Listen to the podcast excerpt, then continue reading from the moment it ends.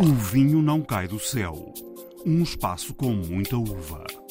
Hoje em dia há dois Alentejos. Há o Alentejo com muita água e o sem água nenhuma. Tenho parte, se calhar 10% já está queimado, portanto já não vou ter a mesma quantidade. Nós todos gostamos mais tinto, mas estamos cada vez mais voltados para os brancos. Estou a tentar plantar aquilo que se plantou nos anos 80, esta vinha que se plantou toda só a contar com a água das chuvas, hoje era, é impossível. O nosso Séries Baga 2020, que é a primeira vez que nós lançamos um vinho da casta vaga no mercado. Olá, viva! Estamos de volta depois das férias para mais uma temporada de O Vinho Não Cai do Céu. Esta é uma temporada que vai trazer algumas novidades de monta, mas sobre isso falaremos nas próximas edições. Estamos em plena época de vindimas, este ano mais cedo em quase todo lado, por causa da seca e das alterações climáticas. Temos reportagem numa delas para ouvir daqui a pouco. Já sabemos que a produção de vinho este ano deve subir, de forma geral, à volta dos 10%, e apesar das dificuldades, há quem não hesite em afirmar que a colheita 2023 vai ser de grande qualidade é esperar para ver.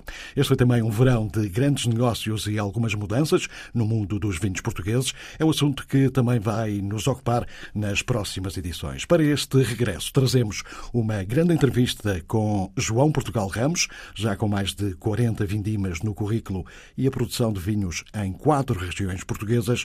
Lá mais para a frente, vamos apresentar também alguns dos novos lançamentos da Real Companhia Velha.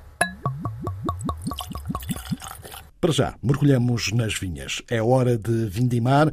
As altas temperaturas de agosto confirmam aquilo que alguns produtores já chamam o novo normal na produção de vinho. Muito calor, pouca água e vindimas cada vez mais cedo.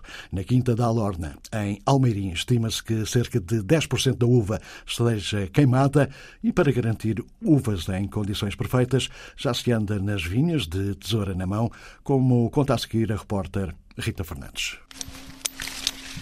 O termómetro marca quase 40 graus numa das vinhas.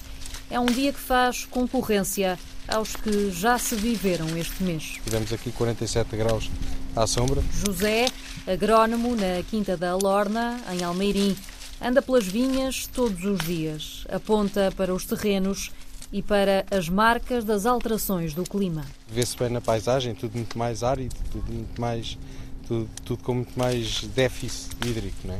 Chove pouco num ano e no ano seguinte nunca chove o suficiente, o suficiente para, para, recuperar. recuperar. Isso, é? isso mesmo. Eh, há pouco também passávamos por uma estrada em que de um lado tínhamos vinha, do outro tínhamos campo eh, sem Sim. nada plantado. Dizia-me também que hoje se tentassem plantar ali uma vinha não era possível, não Sim. há água, não há umidade. Sem água, aqui, aqui não. Aqui não, tem, não, não temos água, aqui na quinta, uhum. não, nesta parte da charneca, não, não temos água de uma barragem, que é uma barragem pequena e portanto temos pouca água. E portanto hoje tentar plantar aquilo que se plantou nos anos 80, esta vinha que se plantou toda só a contar com a água das chuvas, hoje era, é, é impossível. impossível. É. Esta vinha quando foi plantada tinha uma série de valas de drenagem feitas para retirar o excesso de água de inverno e para poder drenar a vinha. Uh, e hoje em dia essas valas estão secas o ano inteiro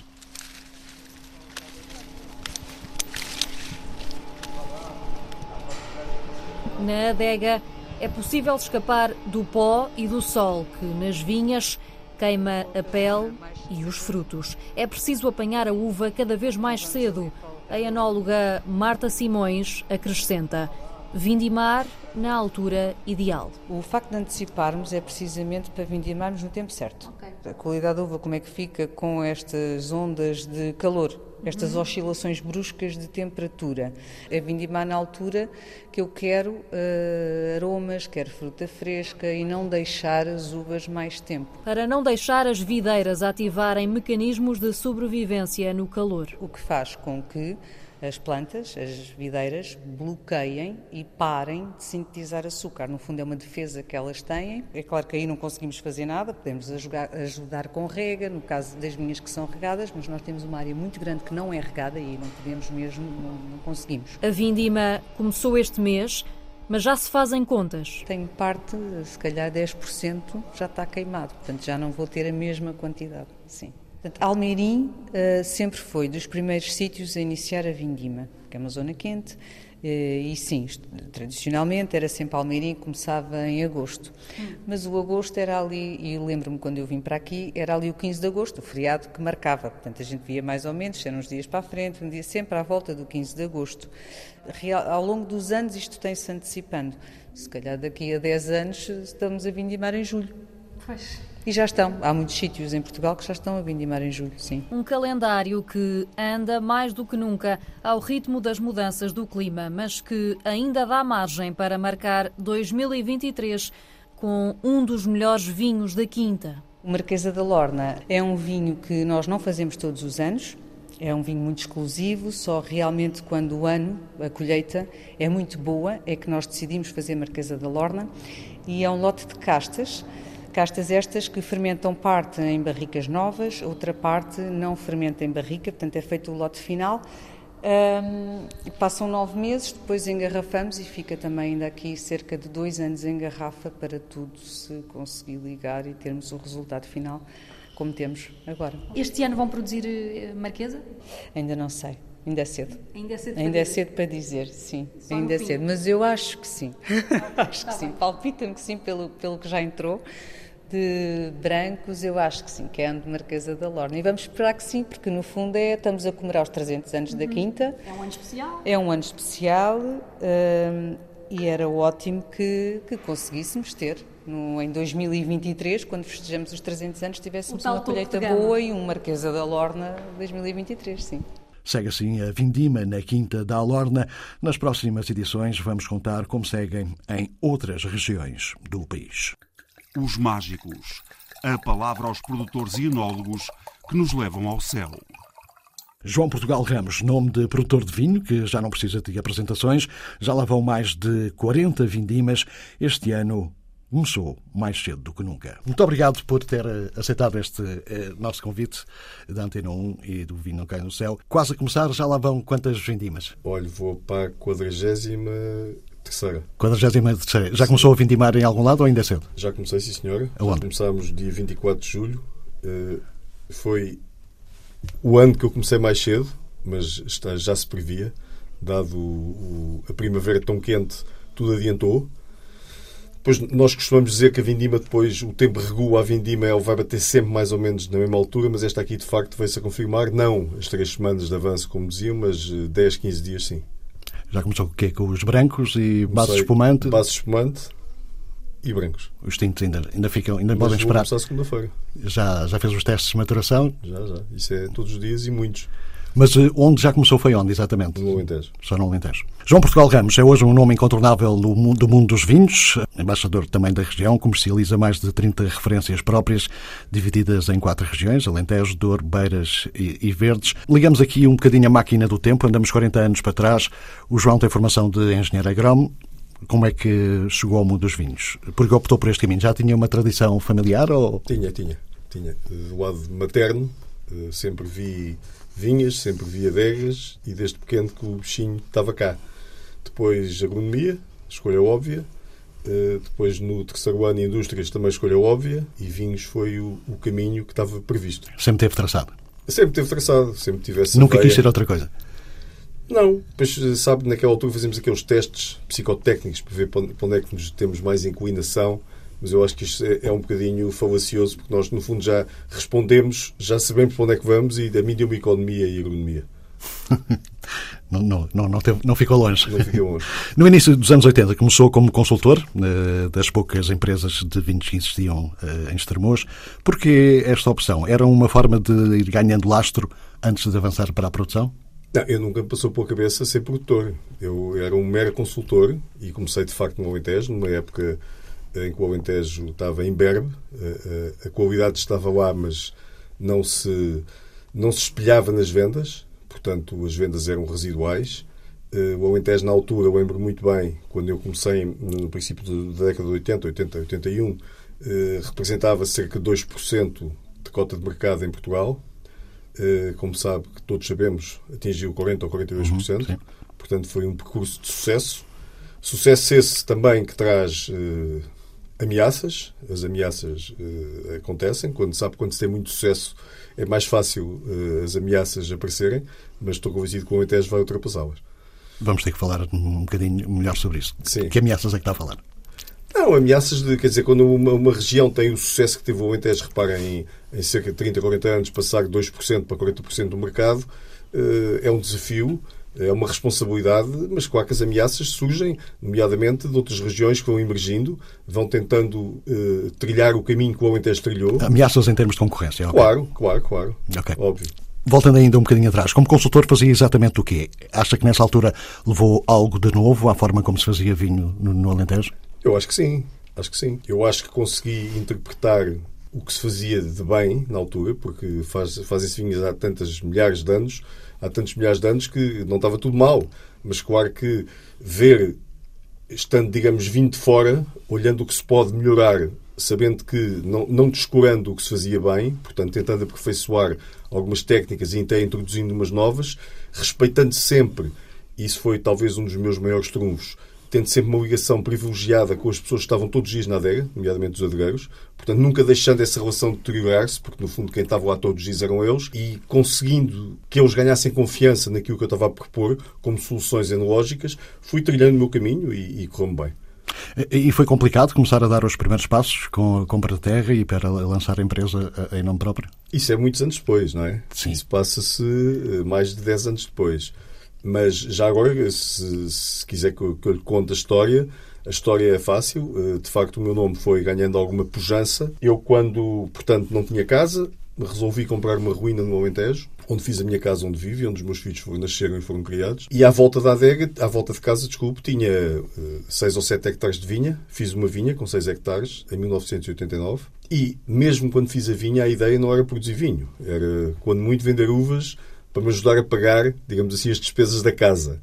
Mas depois o bichinho estava lá eh, e a oportunidade surgiu. Tanto quanto eu sei, as primeiras produções, eh, já depois na, na, na Vila Santa, foram diretamente para o mercado sueco. Porque o mercado sueco, tanto quanto sei, isso ainda se mantém hoje, não é? Mantém-se, é o meu melhor mercado, o meu mercado mais, mais antigo e maior e mais importante. Curiosamente, eu começo a ter uvas da minha, da minha própria produção em 92. Portanto, as, as colheitas 92, 93, 94, 95 e 96 não tinha adega própria. Só em 97 é que eu abri as uvas na nossa adega, ainda lá está no mesmo sítio. E durante esses anos eu continuei a prestar a minha assistência como consultor e achei que não era justo, digamos assim, eh, estar a concorrer com os meus avançados. Porquê? Porque as pessoas eh, sabem que isto, a nossa operação de enólogos é, é técnica, com certeza, mas é também uma operação técnico-comercial. Portanto, as pessoas, quando me contratavam para fazer os seus vinhos, olhavam não só para o que eu podia acrescentar de valor à sua produção, como também na minha ajuda à comercialização.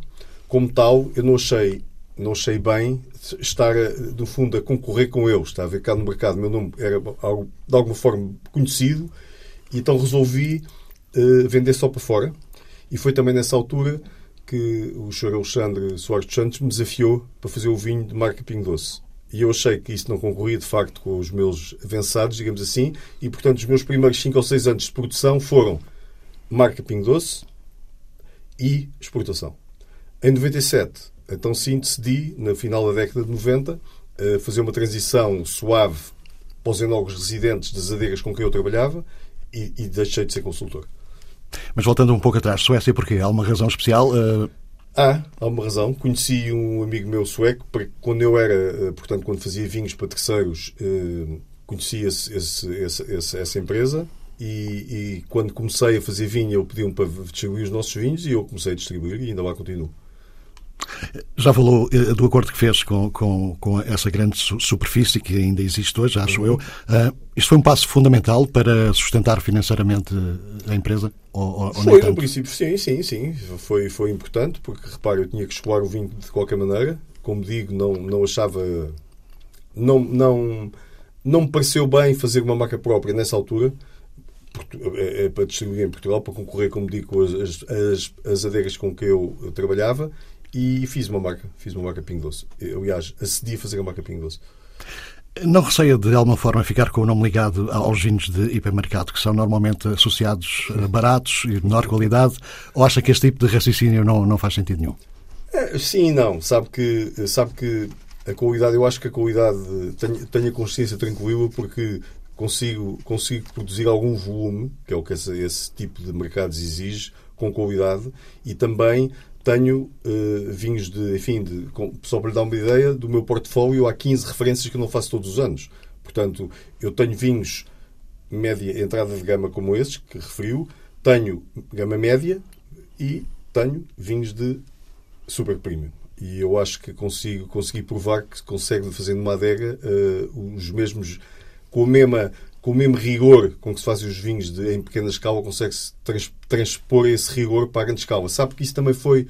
Uh, a minha escola das cooperativas ajudou-me muito nisso. Como sabe, eu, na minha atividade de consultor, tive muito ligado às cooperativas, no Alentejo. Posso lhe dar três exemplos: uh, Vidigueira, Reguengos e Porto Alegre.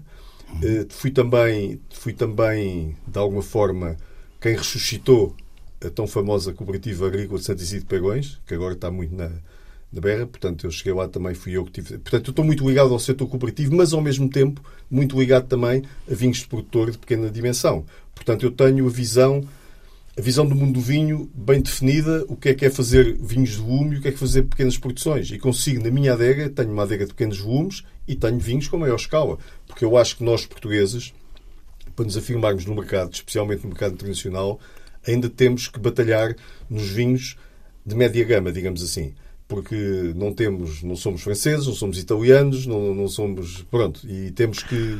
Já agora que fala nisso e que estamos com a mão na massa, concorda com aquela tese que tem sido divulgada nos últimos tempos que os estrangeiros não compram os vinhos portugueses porque acham que são demasiado baratos? Eu acho que Portugal... E depois passam vergonha junto dos amigos. Acho é, que a tese é mais ou menos é, Acaba por ser um bocado de verdade. Repare, nós temos, não, não, ainda não nos libertámos do estigma de... Uh, quando Portugal, sei lá, meados do século passado, eh, vendíamos vinho para a Europa convencidos que nós, portugueses, sabíamos bem que era um bom vinho, mas que lá fora não sabia. Portanto, nós exportávamos vinhos de menor qualidade e o pouco bom guardávamos para nós. Claro que eh, vender vinhos, eh, digamos, baratos, só entrada de gama, como se fazia antigamente, não ajudou a imagem de Portugal. Portugal era conhecido pelo Porto e, e pouco mais. E por Mateus, se quiser. Uh, portanto, nós temos um caminho difícil para trilhar, mas eu acho que esse caminho está a ser feito. E, e sabe o que dá força a Portugal não é só um produtor ser, ter visibilidade, é uma série enorme de produtores, cada vez mais, que pugnam pela qualidade e conseguem demonstrar que em Portugal se fazem excelentes vinhos. Agora, isso é um caminho que demora tempo a percorrer, mas nós estamos a chegar lá. E repito, mesmo no mundo de vinhos tão massificado, para se conseguir um negócio de alguma dimensão, tem que se inevitavelmente entrar nas, nas gamas médias. Não, não há hipótese. Não, não conheço nenhuma empresa propriamente dita que consiga só estar a jogar com os vinhos super premium e premium. Não, não, não há. É esta tendência que surgiu agora no último ano com vinhos a preços altíssimos em Portugal, acha que esse pode ser um caminho? Quer dizer, altíssimos, depois com grandes descontos. Não, não, não estou a falar desses. Ah. Estou a falar do, do Júpiter, do Uranus, do 666, do... Acho que sim, tudo isso ajuda, mas eh, tudo isso ajuda, mas nós temos, repare, nós em Portugal hoje em dia temos uma panóplia enorme de preços que vai desde esses vinhos que, no, no, que mencionou, que se calhar é mais uh, marketing que outra coisa, não é? Mas temos de facto uma gama enorme de produtores que, que, que apresentam sucessivamente vinhos muito bons a um preços que em Portugal são caros, mas comparado com os topos por esse mundo fora, ainda são muito acessíveis. Desde que entrou eh, no setor, a produção de, vinho em Portugal mudou muito. Que avaliação é que faz nesta altura sobre o momento do, do, do vinho português? Demos um, um, bom salto em termos qualitativos? Eu acho que temos vindo a dar. Acho que não é um salto, não, é, não, se, pode, não se pode medir o tempo quando esse salto foi dado. Eu acho que esse, esse salto tem vindo a ser dado. Mas repito, nós uh, temos muitas vezes já aquele tema que a gente ouve sempre aí por esse, por esse mundo fora, em Portugal, os, os nossos amigos e, e, consumidores dizem: Ah, pois, o nosso problema lá fora é a dimensão. Não é. Não é. É um falso problema. Não é dimensão. Não é escala. Não, não é escala. Porque nós, por todos os efeitos, somos o décimo ou décimo primeiro país do mundo uh, como produtores de vinho, maiores produtores de vinho. Portanto, não é escala. Qualquer produtor, eu acho que qualquer produtor a partir de um determinado nível, se tiver mercado, se tiver mercado, consegue responder ao mercado. Portanto, há formas de responder. Portanto, o nosso problema não é escala. O nosso problema é apagar uma má imagem que Portugal teve anos consecutivos. Eu acho que isso está a ser conseguido. Repara, o melhor exemplo é as, as revistas. As Wine Spectator da vida, os Wine Advocates por aí fora, Wine Enthusiast por aí fora. Antigamente, dar 90 pontos a um vinho português era uma lança em África, como se diz. Hoje em dia é fácil um vinho português ter Já temos 95, muitos. 96, 97, até mais. Portanto, eh, os próprios wine writers já têm confiança no vinho português. E isso, como digo, é a força de uma série de produtores. Não pode ser só um ou dois, como era há 20 ou 30 anos. São muitos produtores a apresentarem vinhos de ótima qualidade. Co- Continua, mesmo sendo já mais caros, digamos assim, continua a ter uma boa relação qualidade-preço comparado com o que melhor se faz por esse mundo fora. Alentejo, Douro, Beiras, Verdes, regiões em que produz vinho, qual, qual é a mais desafiante, que obriga a um trabalho suplementar? Talvez o Beiras. Porquê? Tal- Talvez. É uma região mais difícil. eh, É o vinho que nós fazemos Quinta de Foz de Aroço, não é? Eh, É o vinho que mais sujeito às variações colheita após colheita. Portanto, há colheitas muito boas e colheitas menos boas mais frequentemente. Eu acho que a região mais estável continua a ser o Douro e, e o, e o, o- desculpe, o Alentejo e o Douro Superior. Para mim, continuam a ser as regiões mais estáveis. Uh, são duas regiões que estão a sofrer um pouco com, enfim, com as alterações clima- as ditas alterações climáticas, mas que hoje em dia também o que nós sabemos de viticultura e a forma como podemos proteger e, e programar, digamos assim, a produção fazendo face a, a essas alterações climáticas, também iremos com certeza conseguir que essas duas regiões continuem a ser regiões de qualidade constante, porque esta coisa do vinho, é, para todos os efeitos, é muito bonita, é cultura, é arte, mas também é negócio. E nós não podemos ter um, Não adianta uma empresa se não se consegue vendê-lo, não é? da nossa dimensão não pode, ter, não pode estar tão sujeito. É, isto não é Coca-Cola, eu bem sei. Há, vari- há vari- variações de ano para ano. Todos os anos são diferentes, bem sei. Mas eu, eu não podia ter um negócio montado numa região em que tinha vinho bom de dois em dois anos. Não podia. Portanto, eu isso é, sinto muito confortável no Alentejo de, de- sobre esse aspecto. Gostava de ter experimentado outras zonas, já não vai a tempo, ou, ou ainda vai a tempo, não sei. Não, Isso nunca se sabe, sabe? Eu tenho sempre o bichinho de fazer coisas diferentes. Eh, Nunca se sabe, mas eh, o meu objetivo eh, está, estou a tentar eh, organizar a casa. Sabe que estas coisas de. Há uma frase muito engraçada no nosso mundo do vinho que é só vê o vinho que o homem bebe, não vê os tombos que ele dá. Sabe que esta coisa do negócio, já passei fases melhores e piores. E começando um negócio, como toda a gente sabe, eu comecei o negócio, não tinha um metro quadrado de terra quando comecei, portanto fiz tudo do zero. Uh, claro que tive altos e baixos. Uh, alturas mais difíceis, alturas- às vezes costuma ser, por exemplo, nos últimos anos dei dois ou três passos atrás para dar agora três ou quatro para a frente. É assim. Portanto, nunca digo não a um projeto novo, embora o meu objetivo para já seja consolidar a empresa em termos. eh, Consolidar a empresa é o melhor termo. Mas se tivesse que escolher, qual é que escolheria? Uma nova região para produzir? Aquela em que lhe daria um gozo especial. Bom, o- o- os vinhos que eu mais gosto, eu gosto muito de Cabernet Sauvignon, para mim é uma casta eh, fantástica, e os vinhos que mais se identificam com, o- enfim, que eu mais gosto eh, são os vinhos de Bordeaux, os bons vinhos de Bordeaux. Portanto, se dissesse assim, gostava de fazer um bom vinho a Bordeaux, gostava. Portanto, ainda não se apaixonou pelas castas portuguesas. Não, gosto imenso de castas portuguesas, claro, não, isso sem dúvida. Eu, eu, quando me falou, agora estava a pensar fora de Portugal. Em Ah, Portugal, ok. em Portugal gosto de tudo. Acho que Portugal é um país extraordinário. Consegue, eh, não conheço nenhum país que consiga ter tanta diversidade de vinhos e de castas, tendo a dimensão que nós temos. É extraordinário. Uhum. Por exemplo, olha, repara agora um vinho, um vinho que todos nós gostamos, o vinho branco dos Açores. É um vinho extraordinário. O vinho branco dos Açores é um vinho extraordinário. Agora, eh, portanto, tudo isso são. Vão, vão aparecendo coisas engraçadas, eh, dia após dia. As castas, também acho que. As castas é um tema, é um tema, um tema longo para discutir. É um tema longo. Eh, Eu acho que as castas, que nó- as nossas castas têm que ser mais estudadas, mais estudadas. Repare, enquanto as castas mais conhecidas eh, foram estudadas, foram aperfeiçoadas, os colonos foram melhorados, etc. Nas castas que nós vamos, fomos abandonando, infelizmente aos poucos, esse estudo não está feito. E há muito para fazer sobre isso. Há muito. Mas há- uma clara recuperação das, das, das castas portuguesas nos últimos anos. Ah, há uma. Ah, mas, Mas acha que não tem sido feita da forma que devia ter escala, sido? não tem, não tem escala ainda, está a ver? Não tem escala. Nós, nós temos um bocadinho perdidos. Costuma-se dizer que eh, os países vendem-se por USP, Unique Selling Point. Eh, Quase todos os países têm USP. Nós ainda não encontramos o nosso. A nossa identidade ainda não foi encontrada. Porque, de facto, andámos sempre à procura como é que lá chegamos. Se é, pelas, eh, eh, se é portuguesas, ah, ninguém conhece os nomes. Se é pelas casas estrangeiras, mais um nome de casas estrangeiras. Portanto, andámos aqui um bocadinho perdidos. Eu estou convencido que o caminho, eh, primeiro, dar a conhecer Portugal. Às vezes não é fácil. Quantas vezes nós encontramos por esse mundo fora Portugal misturado com Espanha? Nem existe enquanto Sim, país. E, e, portanto, não é fácil. Portanto, primeiro Portugal, e depois as regiões, e depois as castas. Falando, falando de castas e também do Alentejo, ultimamente temos ouvido algumas vozes a dizer que o vinho do Alentejo nesta altura parece quase todo igual, com algumas exceções, com, com a, Serra de São Amede. Claro que não concorda com isto, mas porquê é que acha que existe esta ideia? Ou é uma ideia falsa? Não, não, não é uma ideia falsa. Isso pode ser encarado por positiva ou por negativa. O vinho do Alentejo ser tudo igual é bom, é sinal que a região tem muita identidade e muito caráter. Uh, se fosse todo diferente, já era mais complicado. Mas também lhe digo que há muita ideia uh, nossa, uma ideia que está bem difundida, que o Alentejo é tudo igual. Mas eu digo que o Alentejo é a região mais, mais diferente de Portugal. Primeiro, é maior. Segundo, vai desde o Atlântico até Espanha. Terceiro, de norte a sul são 250 km. Depois tem solos, diga o que é que não há. Há tudo. Areia, calcário, xisto, granito, tudo. Portanto, exposições inúmeras. Portanto, se há região onde se podem produzir vinhos de perfil diferente, é o Alentejo. Eu então vou mais depressa e lhe digo, do Douro é tudo muito mais igual. Do Douro é xisto, ponto. Já falámos um pouco sobre a água. Um, aflorou o assunto há pouco. A água ou a falta dela é um problema sério no Alentejo muito para, sério, a produção de vinho? Muito sério. Muito sério e não só no Alentejo. Mas no Alentejo é muito sério mesmo.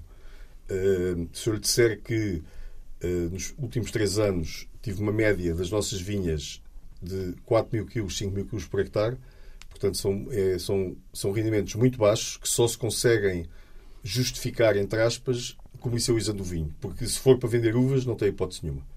Não, não paga. Não paga. Não, não paga o custo da cultura. Portanto, a água é fundamental. Hoje em dia há dois alentejos. Há o alentejo com muita água e o sem água nenhuma. Uh, portanto, aí faz uma grande diferença. Perto do Alqueva, longe do Alqueva. Claro. Ou, digamos, uh, com a influência do Alqueva, às vezes há umas regiões mais longe do Alqueva com mais água do que as que estão perto do Alqueva.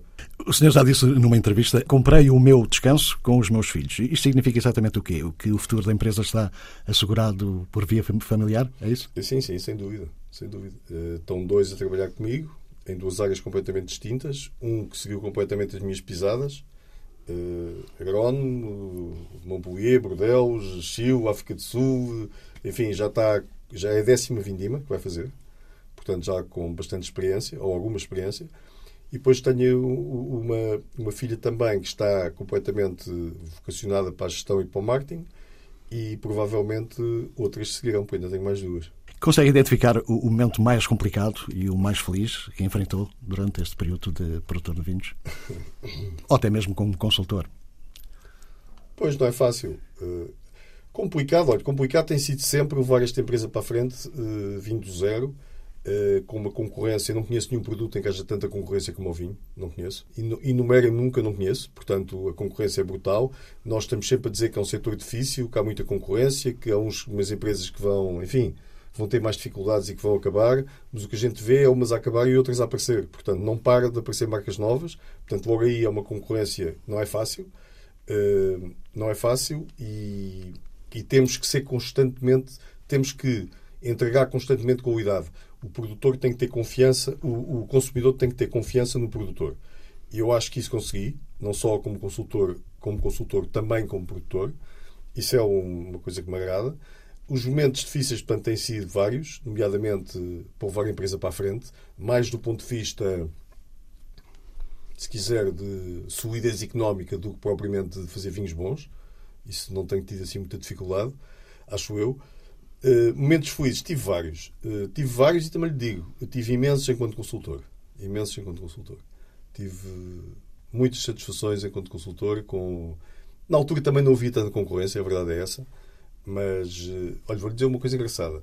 No último concurso que houve, chamado, o, o chamado Concurso de Vinhos da Produção, o antigo Junta Nacional de Vinho, depois IVV, eu em, em, em no, do país inteiro, em 10 primeiros prémios, tive 6.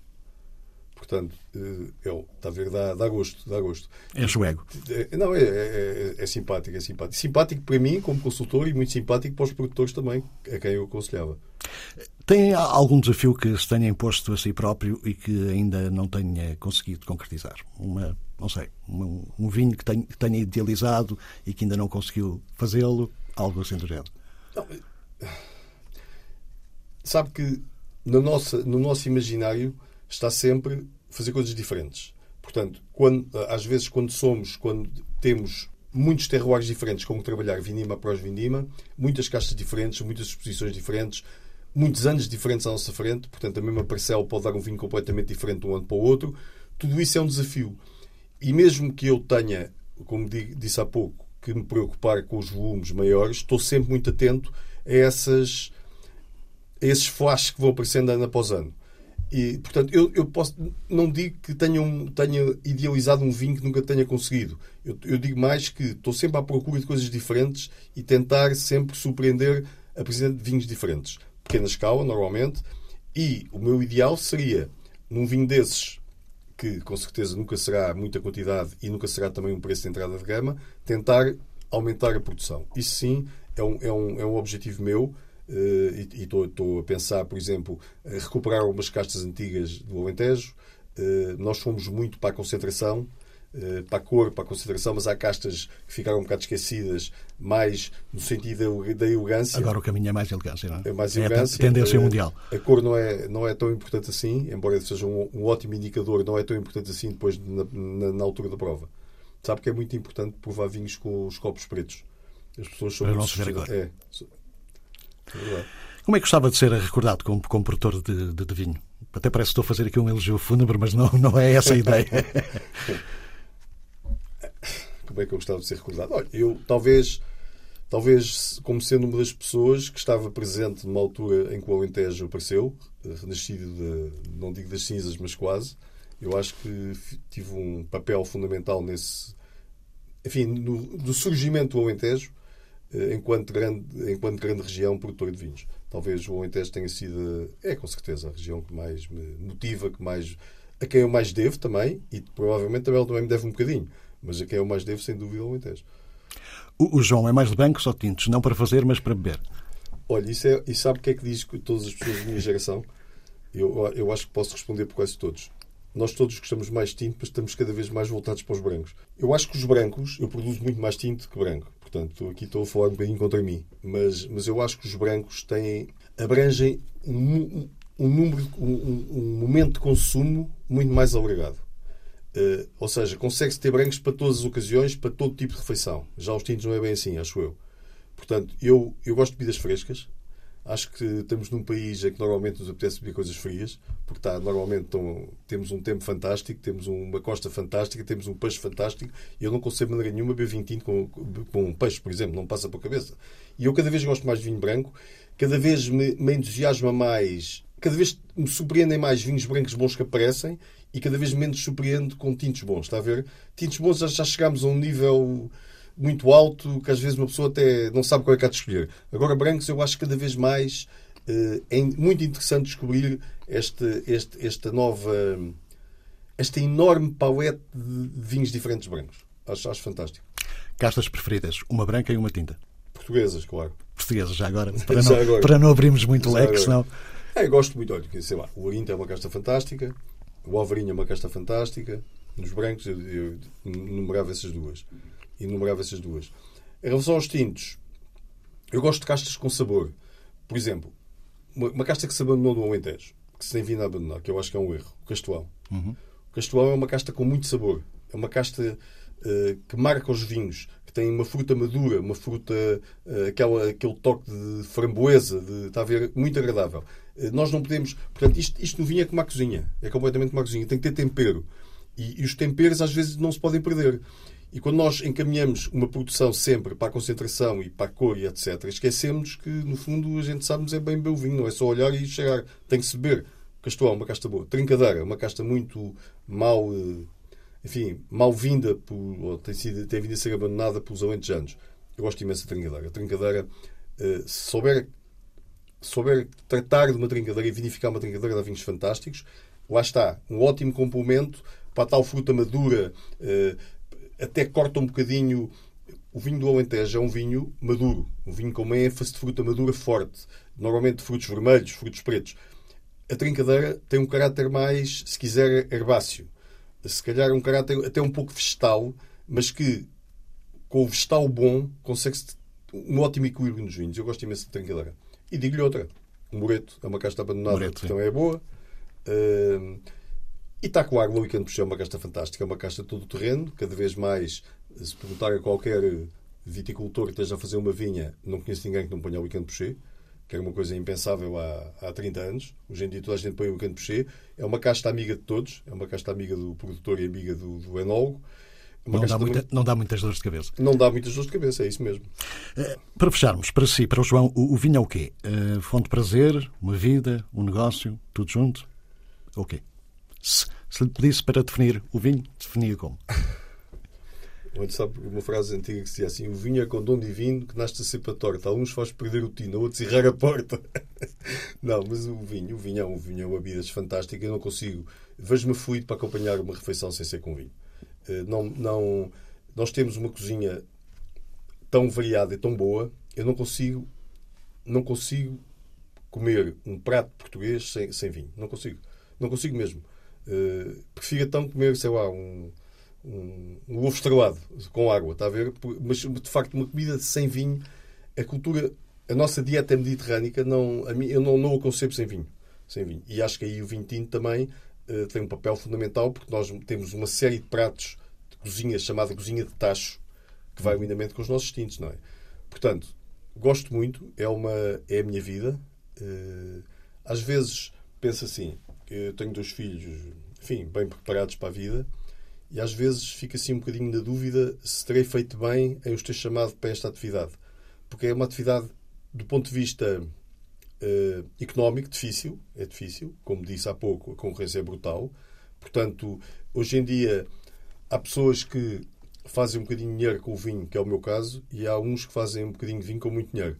Uh, e, e, sabe que isso é, um, é, um, é uma dificuldade para nós porque nós vemos tantas pessoas, enfim, com dinheiro de, outro, de outras atividades a investir no vinho também, eh, e tendo o vinho uma carga, hoje em dia, de marketing tão pesada, às tantas o mercado compra-se. Está a perceber? Isso, é, um, é isso a mim aflige-me um pouco, porque eu não vou, não tenho, não é, não é a minha vida. A minha vida é fazer bons vinhos e, e, e tentar, enfim, promovê-los com aquilo que eu consigo, que eu entendo ser uma promoção do vinho e com, os meus posses mas uh, vê-se pelo mundo inteiro cada vez mais grandes empresas, grandes hedge funds por aí fora a entrarem no mundo do vinho. Uh, enfim, olha, dou-lhe um exemplo. Suécia. Suécia, quando eu comecei, não se podia zero anúncios de vinho. Zero. Não se podia comercializar, não se podia anunciar. Portanto, no fundo, a qualidade, e era a opinião dos jornalistas, e a qualidade intrínseca do produto. Hoje em dia, pode-se fazer tudo. Portanto, um anúncio de televisão, por exemplo, uh, não é barato. Há pessoas que podem fazer muitos, outros podem fazer menos, outros não podem fazer. E, portanto, aí uh, é uma dificuldade que eu, que eu antevejo. Que eu antevejo uh, mas pronto, nós continuamos a lutar, continuamos a acreditar que a qualidade é muito importante, embora, como disse há pouco também, a promoção e o marketing têm uma importância que quando eu comecei não imaginava. sabe que no nosso tempo até uma pessoa anunciar ou promover um vinho através de anúncios, não sei o que mais, até era quase um sinónimo de falta de qualidade do vinho. Ah, não, não, não se vende, estão a anunciar. Essa, essa ideia. Sim, está completamente ultrapassado. Completamente ultrapassado. Portanto, hoje em dia é impensável, impensável fazer um projeto de vinhos sem anunciar. Ou então, diz-me assim, há três ou quatro produtores em Portugal, ou 10 ou 20 ou 30, que têm uma produção relativamente pequena, uma qualidade. Sim, isso aguenta-se. Agora, ter um negócio de vinho como eu acho que tenho com 140 pessoas, é impossível não, não, não, não, não ter uma, uma atividade de marketing constante à medida das nossas possibilidades. A vida, as conquistas, as dificuldades e os sonhos de João Portugal Ramos.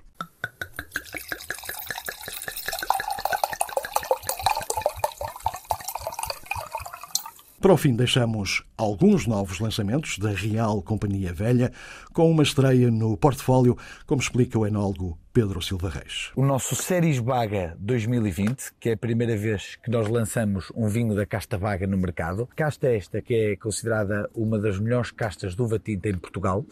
A Baga que é uma casta bairradina, é também uma uva que nós encontramos de, eh, de, forma muito comum aqui no Douro, nas vinhas velhas do Douro.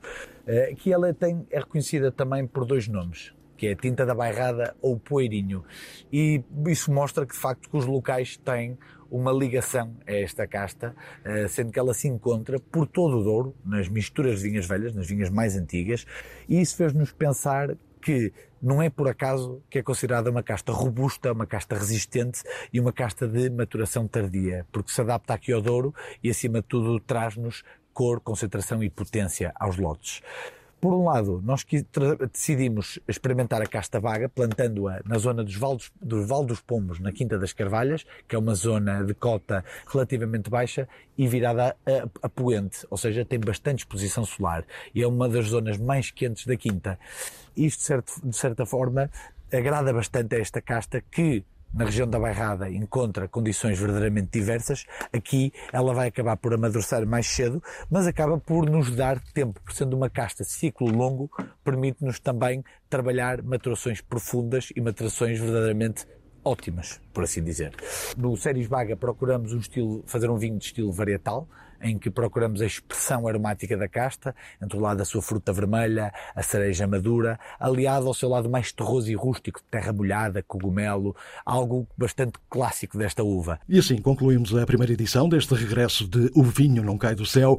Críticas, ideias e sugestões podem ser enviadas para o e-mail alexandre.david.rtp.pt.